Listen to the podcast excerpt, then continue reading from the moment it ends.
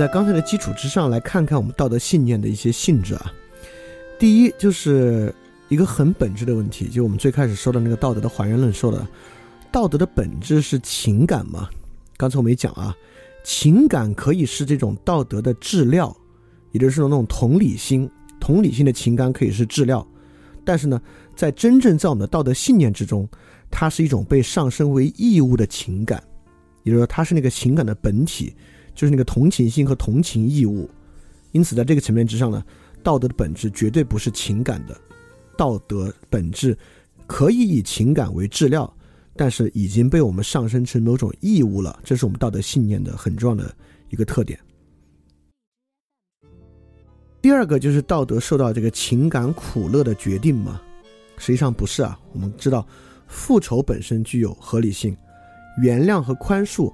本身也具有合理性，所以说，快乐和痛苦，因为复仇总是有点呃这个快乐的，然后宽恕总是蛮痛苦的，所以说，快乐和痛苦啊，并不构成道德好坏的决定性标准。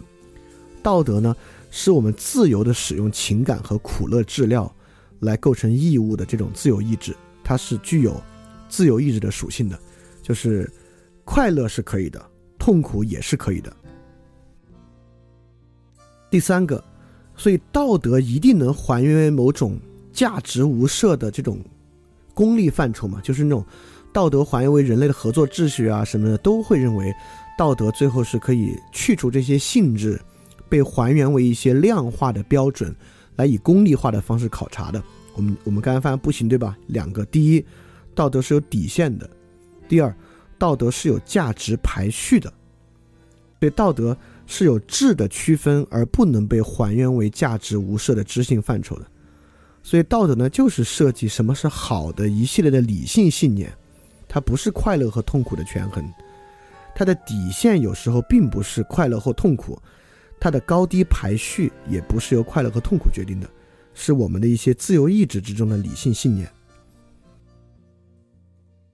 第四，所以道德是个论断嘛，就是道德是我们去判断什么是道德，什么是不道德嘛，不是对吧？因为刚才我们很明显，这个例子就是在说复仇的道德属性，而且我们刚才也说道德契约性质的必要性。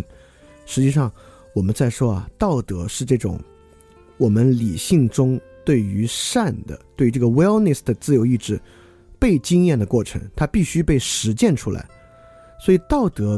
不是一个善恶论断的信念，道德本身啊，最后它可以有很多信念组成，但最后它需要是个实践信念，它必须落实在怎么做这个事儿上，才是真正的道德的终点。那最后刚刚我们也说啊，道德的公共本质是这种多元冲突和权利嘛，这是某种道德多元主义啊，我们认为道德在公共层面之上呈现为这种多元融合，或者是某种权利意志。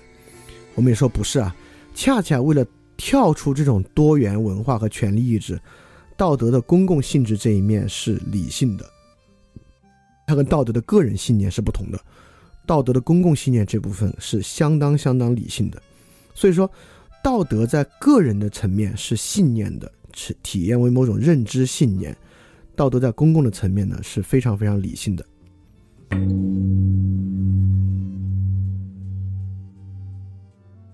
这是为什么呢？这跟一个东西高度相关，就是道德信念的实现的问题啊。就是比如说，我们大家其实都认为，其实群里的很多人应该都会认为啊，勤勉是道德的，这个节制是道德的。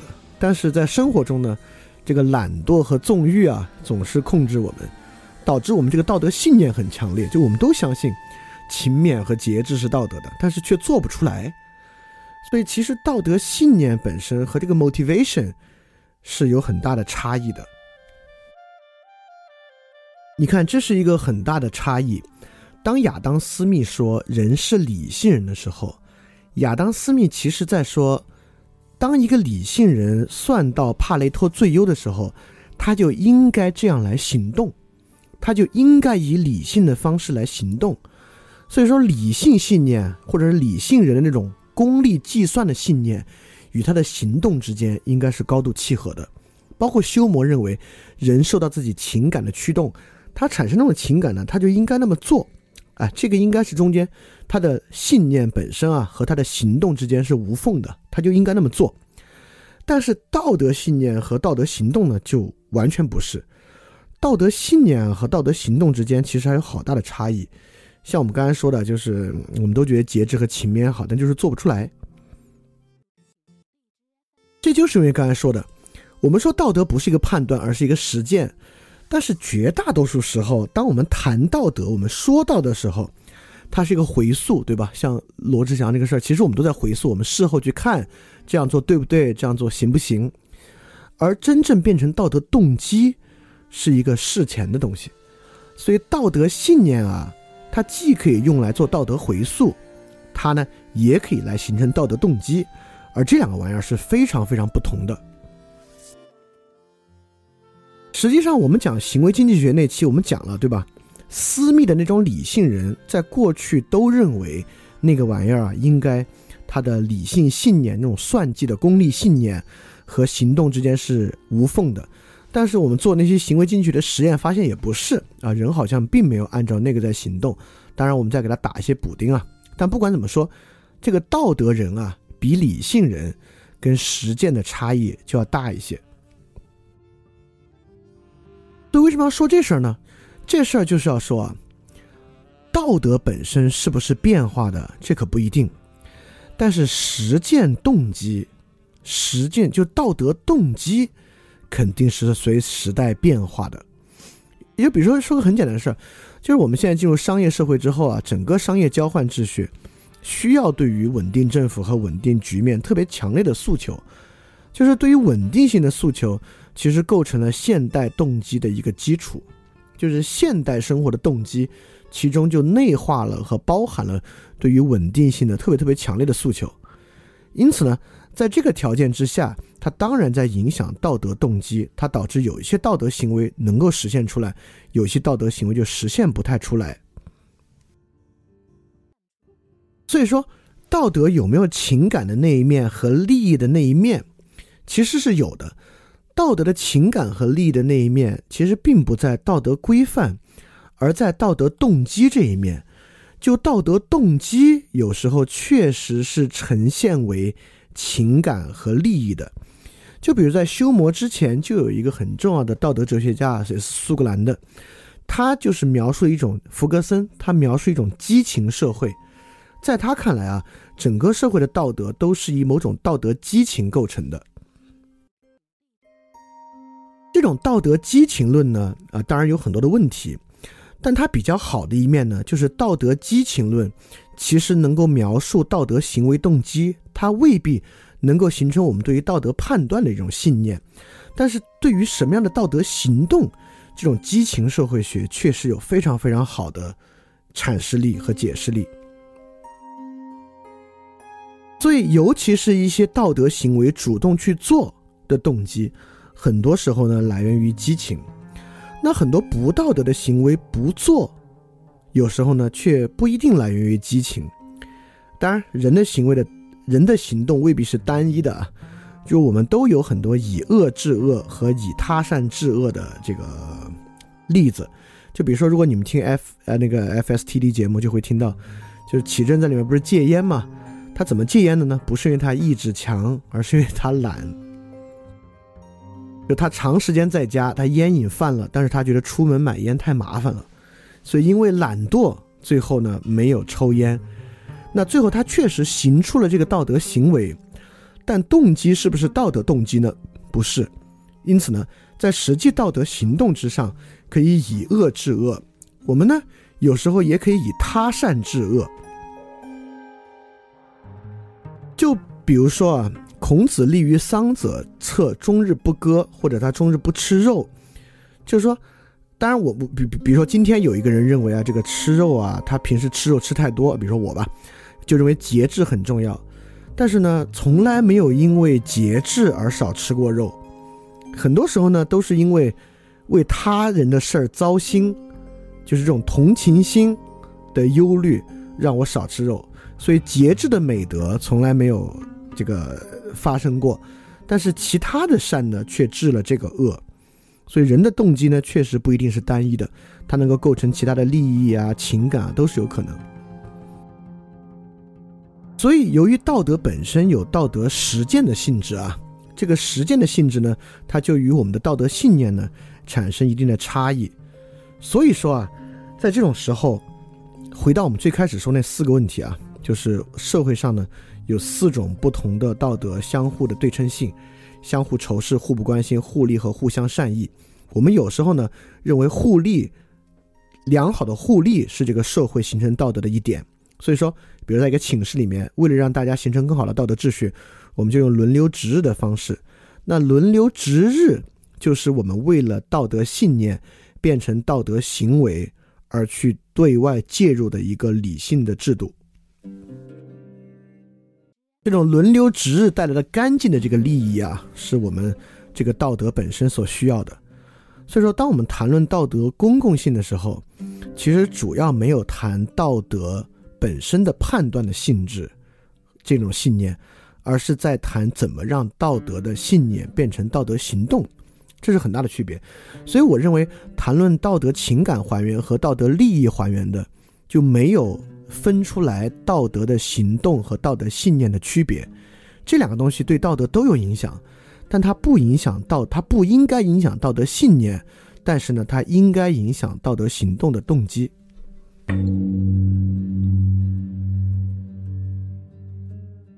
所以呢，对应刚才那四种人们互相的道德和义愤秩序啊，我们其实是可以形成四种共同体的。就是我管它叫生存的共同体、利益的共同体、正义的共同体和道德的共同体。第一个生存的共同体当然很容易理解啊，它就是暴力与行政的共同体嘛。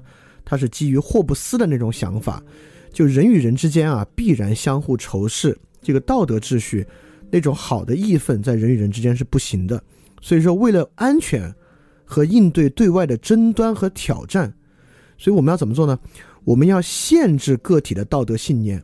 因为个体的道德信念对于荣誉的追求，只会让他们彼此仇恨，所以我们就应该把我们的权利契约的方式交托给一个共同体。这个共同体呢，是以暴力与行政为主的，它呢是为了维护生存。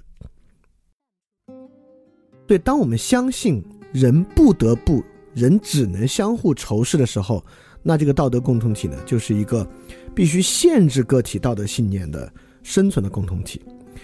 那么第二种呢，就是我们认为啊，人与人之间就能做到互不关心，所以因此呢，我们并不需要他们义愤，他们别义愤就行。所以，我们我们对于个体道德呢，我们就要调节个体道德信念，让他们能够有条件竞争就行了。你们不用为任何人义愤，你们就为自己自立就行了。所以，这是那种洛克和斯密式的这种道德共同体，就是市场。与司法为主的共同体，它主要是调解争端、保全利益的。所以这种呢，就是那种自由主义式的社会，是一种利益的共同体。当然呢，我们可以塑造人与人之间互利的秩序。这种互利呢，就是人与人之间以好的方式形成有条件的义愤。那这种有条件的义愤呢，就是这种立法与沟通的共同体。他特别强调平等，因为有条件嘛，你为我义愤，我就为你义愤，因此它是一个正义为主的共同体。它特别强调正义的秩序，这个呢，恰好也是现代宪政国家形成啊，尤其二十世纪后的一个基础。就像很像卢梭啊、罗尔斯啊、哈贝马斯那种共同体，很强调平等的价值、公正的价值。因此呢，它要促使个体道德信念。在这种社会之中共存，所以这种社会呢，很注重个体道德独断的这种共存和多元主义。所以说，罗尔斯要在这个基础之上找到那些基础的道德基石嘛，就是无知之幕之下的基石，怎么样能够促成大家之间不要发生矛盾？因此呢，这是一种正义的共同体，它是以立法和沟通为主的。那最后呢，就是。我们怎么样能实现主动的义愤？就是在很主动的情况之下，人与人之间互相有善意，那这个呢，就是最终的道德共同体。它不是要去限制个体或者找到他们共存，就是为了个体道德信念在公共领域达成共识，怎么样让个体的这种独断的信念，在公共领域能够实现共识，能够实现实践出来，就是康德和亚里士多德意义上的共同体，就是它是以教育和实践、公共实践为主的共同体。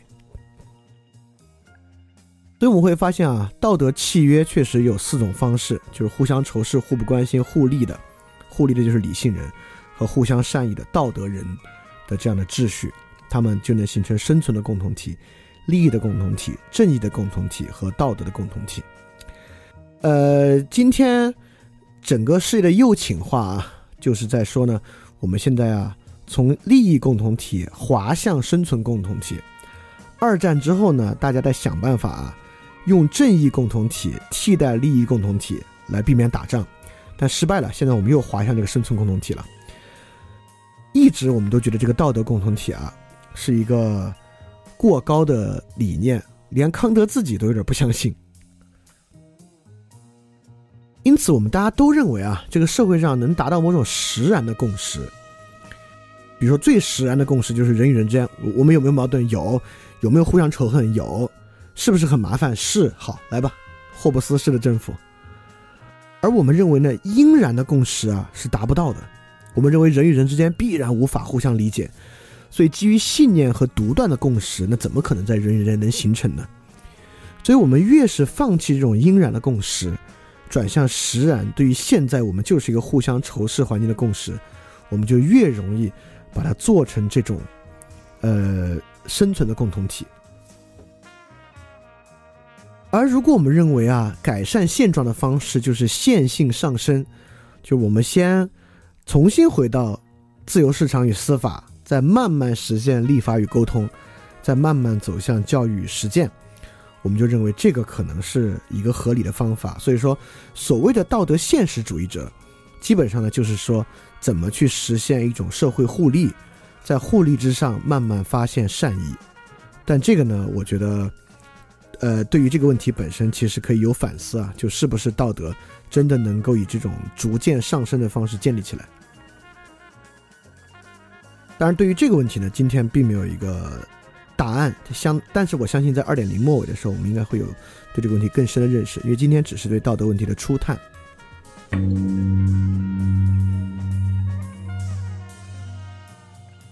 所以说，整个今天结束到现在啊，我们其实是在说。我们过去在公共领域谈论道德的方式，是在以知识的方式谈。我们把道德当做某种知识，我们特别想证明道德价值。不管是罗尔斯还是谁，我们就觉得某个道德价值要形成共识啊，我们要证明它，把它立住。因此呢，回到我们个人道德之上，我们认为只有通过利益和情感去证明它，它能够像演化论一样说服他人。我们希望通过说服的方式。谈论道德，但实际上呢，这是不可能的。所以到今天最后呢，我们就是借着康德对于知识和信念的区分，来找到谈论知识与谈论信念的不同方式。就是我们起码应该找到两种谈论道德的方法，一种呢是谈论道德信念，一种呢是谈论道德实践。就道德实践呢，就是怎么把这些信念实现出来。这个实现方法呢，就是它的。谈论的对象是啥？就是谈这些个人的独断，这些个人对于道德信念的独断，怎么能够形成动机？我们怎么能够基于道德衍生出情感，来实现自律？我们自己把道德变成道德情感以实现自律？怎么把道德衍生出一些功利以契约的方式达成社会共识？我得说，在第二个领域。怎么样从道德信念衍生出一些制度、功利、法律，形成社会契约的共识？这部分还是纯粹知识的领域，它是证明式的，它就像做这个生物演化一样。就我们还是罗尔、罗尔斯和哈贝马斯那套，我们就证明出来需要一个什么样的东西，以理性的方式谈，而不是共识的。但除此之外，其他部分的谈法就都不是知识性的谈法。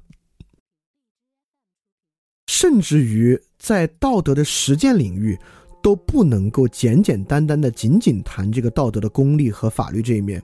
这个东西呢，我管它叫道德问题的正义化，就我们觉得道德好像唯一跟道德有关的就是谈正义，除了正义之外，我们谈不了道德，就是我们谈不了道德情感，我们也谈不了道德独断，这些东西都聊不了。但实际上这些是完全可以聊的。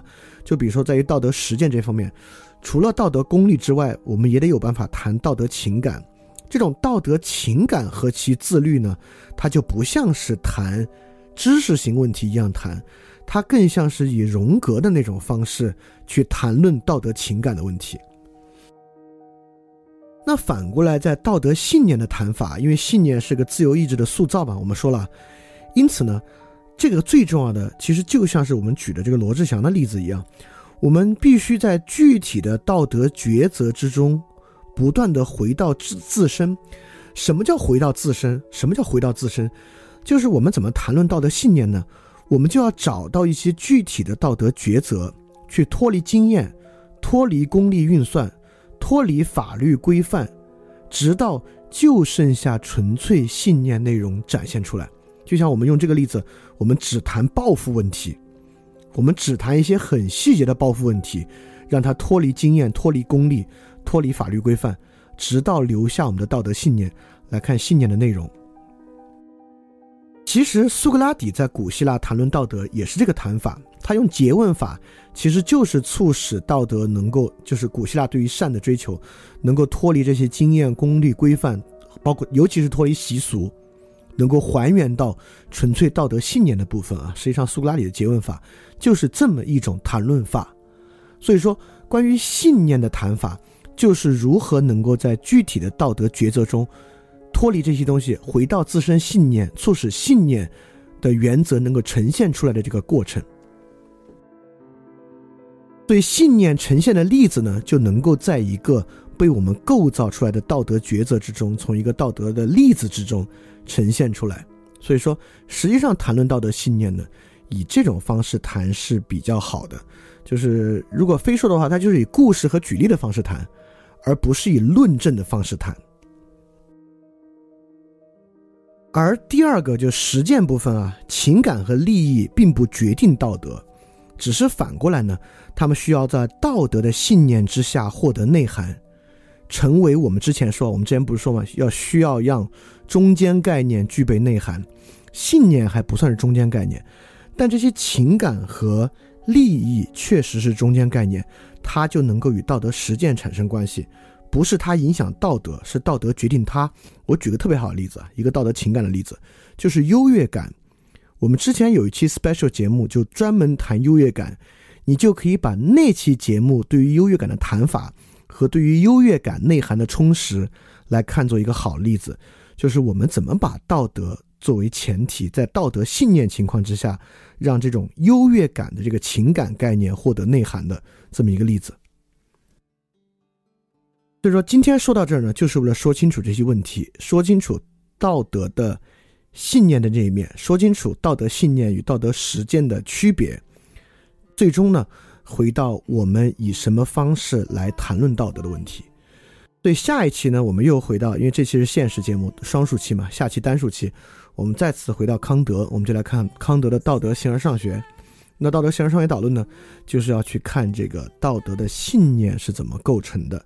在康德那个地方，理性是怎么在道德信念构成中起作用的？当然，跟我们今天说的不完全一样啊。但是呢，我们就逐渐尝试，这是个过程啊。因为呃，因着我们的科学训练和这个理性化的特征吧，今天我们谈什么问题啊，都习惯以论证的方式谈，以论理的方式谈，而不习惯以举例的、以故事的方式谈，不习惯以阐释的方式谈。所以说，而道德信念问题和道德问题呢，就恰恰必须以这种方式谈。所以这些呢，都是我们逐逐渐渐要去适应的一个问题。好，今天要讲的就是这些啊。最后留一道很尖锐的思考题，大家来想一想。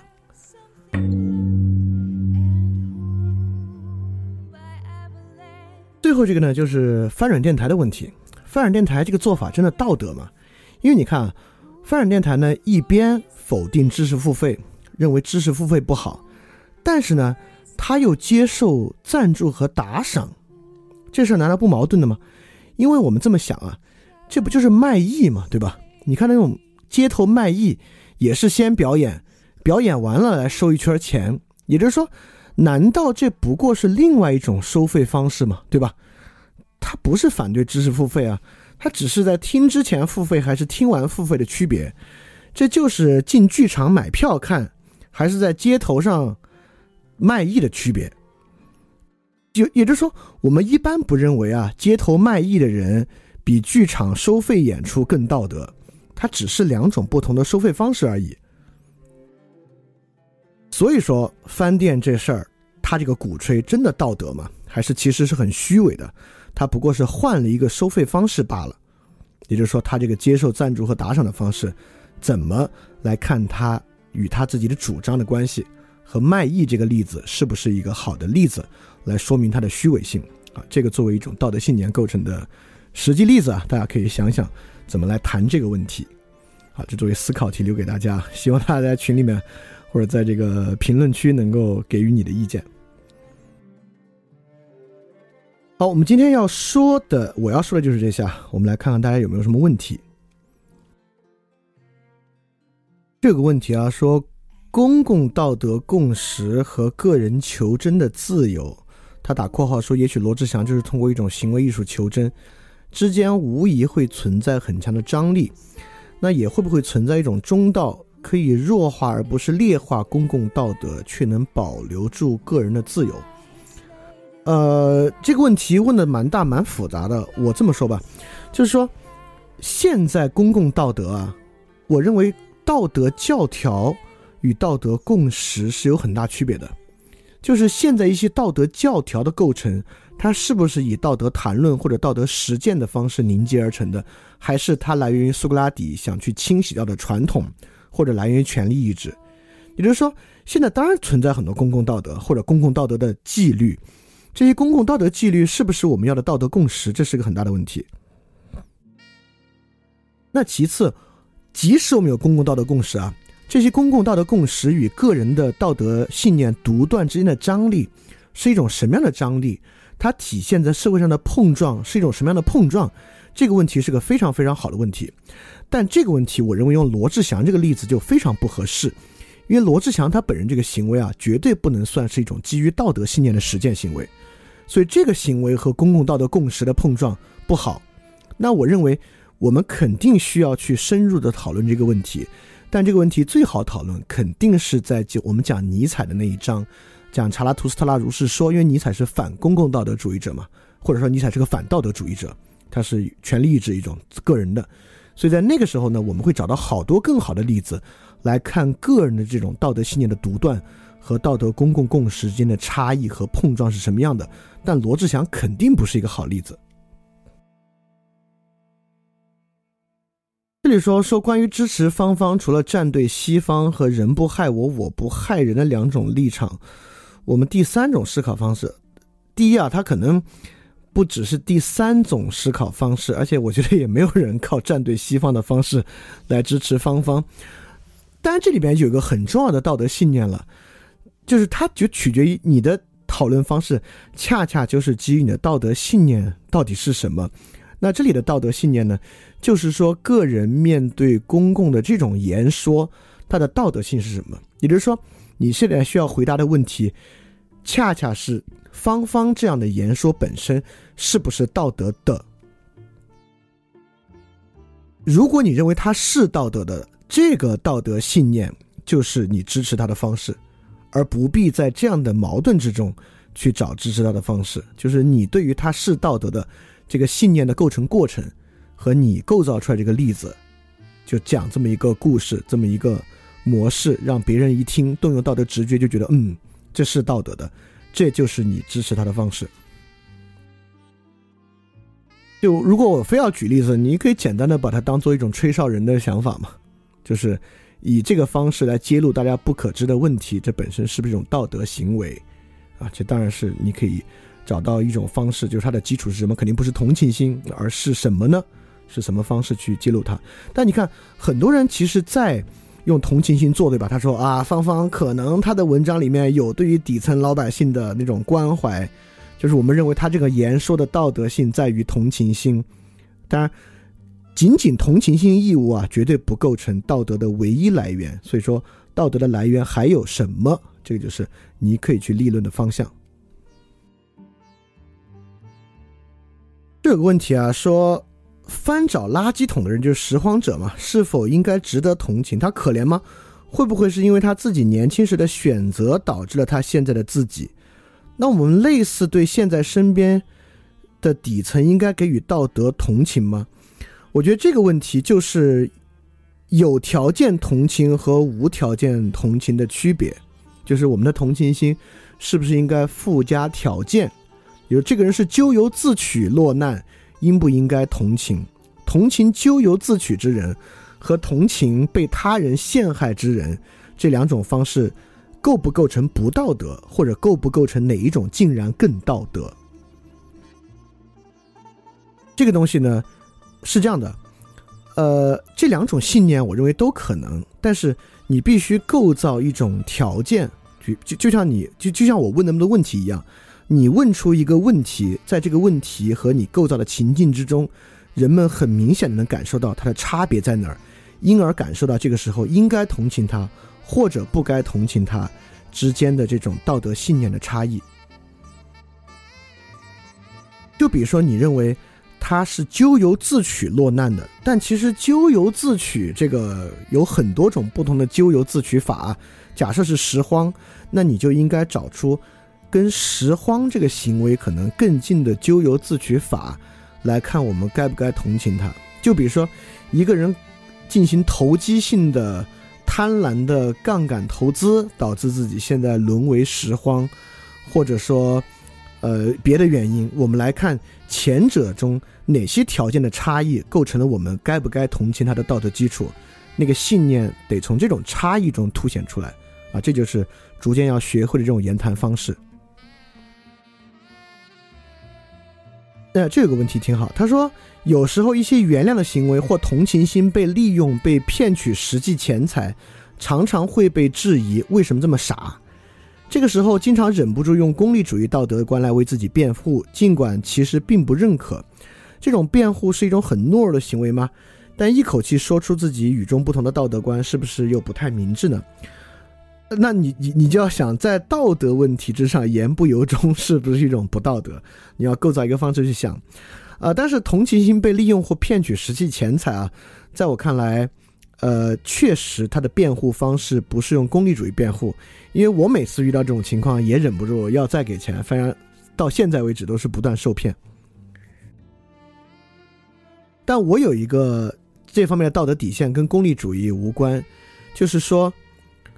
辜负一个急需帮助之人，远比受骗这事儿要坏。所以说，这其实是一个道德排序的问题。被人利用骗，其实是一个小罪行，但是辜负一个急需帮助之人，是一个更大的不道德，就是冷漠是更大的不道德。所以，宁愿被骗也要被帮，不是一个功利问题，是一个道德排序问题。好，这个问题，这个问题非常好啊！这个问题是个特别好的例子，关于报复的例子。想到了江歌案，他说江歌的妈妈很无力，他虽然没有口头说需要网友帮忙，但其实他口头说了的啊。但他在微博上表述各种案件细节，还是希望网友责骂刘星，而且网友也骂了，网友骂了铺天盖地，所以网友算是代替江歌妈妈进行报复了吗？这个问题是特别好的，看其他人有没有资格报复，以及报复到什么限度是好。尤其刘星在这个事儿里面应不应该被报复，这是一个很重要的问题。但这个问题我以前已经写了一系列的文章了，就是读这个你的问题吧，很恐怕我的想法和倾向可能跟你这个不太一样。但我我我是认为刘星绝对不是这里面的报复客体，大家也没有资格去报复他这个事儿了啊。但这确实是一个道德信念很好的例子，就是，呃，刘星在这个事儿上应不应该负责任，应不应该成被报复啊？这是一个，呃，如果你能构造出一个好的描述，就能从中看出这个道德信念究竟在哪里啊？我觉得我那些，我好像一共写了八篇文章吧，关于这个问题，应应该已经比较完整的构造出了那里面道德道德信念的基础了。这个问题啊，说如果一个保守基督徒，比如说在堕胎的问题之上参与公共道德讨论，如果他对堕胎问题的判断是基于宗教信念的，但是不得不在讨论过程中寻找理性的理由来辩护，但是是否造成了他回避价值讨论而陷立在功利讨论了？但实际上，我认为一个保守基督徒如果在堕胎问题上参与讨论，他其实是应该基于他的道德信念。因为基督教也不是一个教条宗教，但是它有很教条的一面。但是基督教为什么反对堕胎？实际上是有很实际的道德信念来做这个问题的。它一方面是对于性快性快感罪性的判断，第二方面呢是对于这个扼杀生命、杀生这个问题的判断。实际上在这两个问题之上呢，这个人应该都能够构造出实际的道德信念来做，而不应该基于宗教教条，都是可能的。啊，这有个问题啊，说如果个人道德可以超越个人的利益和个人的情感，就比如舍己救人和宽恕，那公共道德也可以超越公共利益和公共情感吗？似乎没看到这方面的例子。这例子非常多啊，比如说公共道德共识超越公共利益，比如说现在基于环保的道德，那实际上对于。这个经济发展本身啊，尤其是生生态主义者的环保，那生态主义的环保呢，对于实际的经济利益和整个人类社会的功利呢，在利益上就是有损害的。公共情感也一样，比如说德国在二战之后所采取的那种公共道德共识之中那种反反悔和悔罪态度，实际上对于公共情感就是会认为这个民族因为他的罪恶原因低人一等嘛。实际上这个角度之上，对这个问题也是有。超越了这个公共情感的部分。好，今天时间蛮晚了，就我们就到这儿吧，已经十点半了。呃，我觉得后面这些问题都很好啊，就我我觉得这几个问题我还回答的也还，我觉得还挺有帮助的，可能大家听到。那我们今天就到这儿，我们之后在群里面大家可以继续讨论。然后我们下次节目再见。那我们今天节目就到这儿，大家要记得赶快去相信。非常感谢你收听本节目。如果希望每周一加入微信群，跟我们一起学习，提出问题，看到每次分享的 keynote，可以微信添加“想借 Joy Share”，想借的拼音 x i n g j i e，Joy Share j o y s h a r e，并说牛津通识读本，就可以被我们拉入群中，每周一起学习了。欢迎你来。嘿，你是不是也听了不少我们的节目呢？如果你跟我们一样，觉得这个节目还不错，可能也挺重要。如果能让更多人听到，虽然可能效果不大，也可能会让这个社会变得好一点点吧。所以说，呃，干脆去转发一下好吗？让更多的人可能听到这个节目，我们来试试它会产生什么样的效果吧。谢谢你的转发。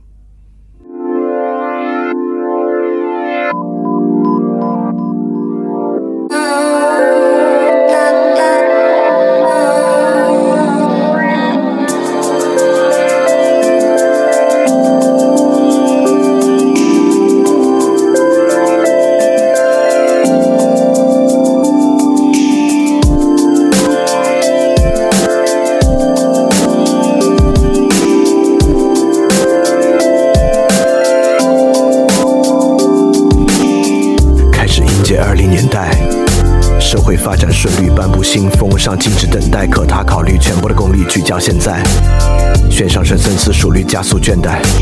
当资本主义随处发明竞赛，当博弈证明唯一策略就是率先拆台，为体面言语修辞精致的石块。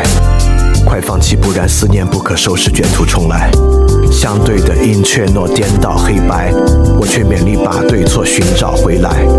为伏笔寻找杰作，动人对白抄下，在描画喧哗中时间的报答。经过彻夜失眠太忘我，写过惶惶诗篇太壮阔。若难过孤影自怜，想要放弃回忆放火，不如再想想谁能陪你经受时间的广阔。价值未来美德信仰本真太啰嗦，还不如娱乐放纵逃避陪伴特别多。沉迷消费购买安慰缠绕暧昧哪管倒退。文艺陶醉，不要掉队，塑造稳健理想国。我说这是一种过错，逃避后一哄而散，只剩下蹉跎。时代精神鼓吹着懦弱，不如来化繁为简，从头来过。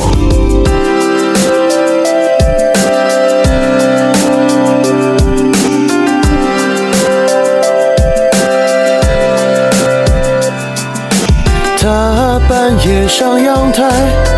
才发现太难说爱。迎合着虚空的节拍，透支他稀薄的将来。